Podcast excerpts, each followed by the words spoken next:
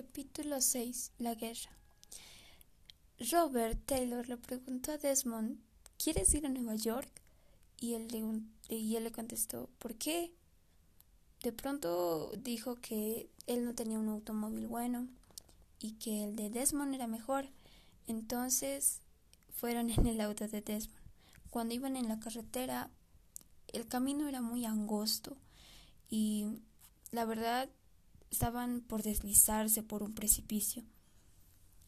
Pero llegaron a salvos a Nueva York. Cuando llegaron, estaban en ahí. De pronto cuando se fueron, empezó el frío y entonces en la radio dijeron que estaban en una guerra con Japón, que Estados Unidos estaba en una guerra con Japón. Eso les dijo a todos que todos los que no estaban en los cuarteles tenían que ser reclutados, tenían que haber venido. En lo cual, cuando se reportó Desmond, dijo que no iba a estar como combatiente, que él era un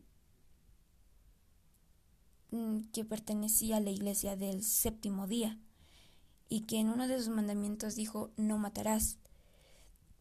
Dijo que no iba a estar como eso, que iba a estar como paramédico y no iba a estar como un combatiente. Entonces le dijeron que se iba a la clasificación 1A, pero él no quiso, no él quiso estar ahí, pero cuando le dijeron que iba a estar en la 1AO, en la cual era objetor de conciencia, dijo que ese no le convenía mucho, pero al final y al cabo estuvo en él.